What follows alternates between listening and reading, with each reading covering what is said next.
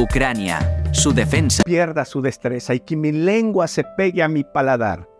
Si yo me olvidare de ti, Jerusalén. Si no te pusiere como preferente en mi alegría. Si alegre me olvidara de ti.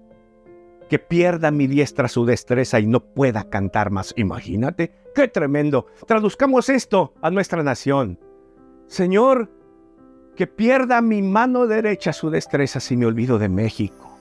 Que mi lengua se pegue a mi paladar si no tuviera México como preferente de mi alegría, mi oración y mi trabajo y mi compromiso. El Señor nos llama a nuestra nación hoy.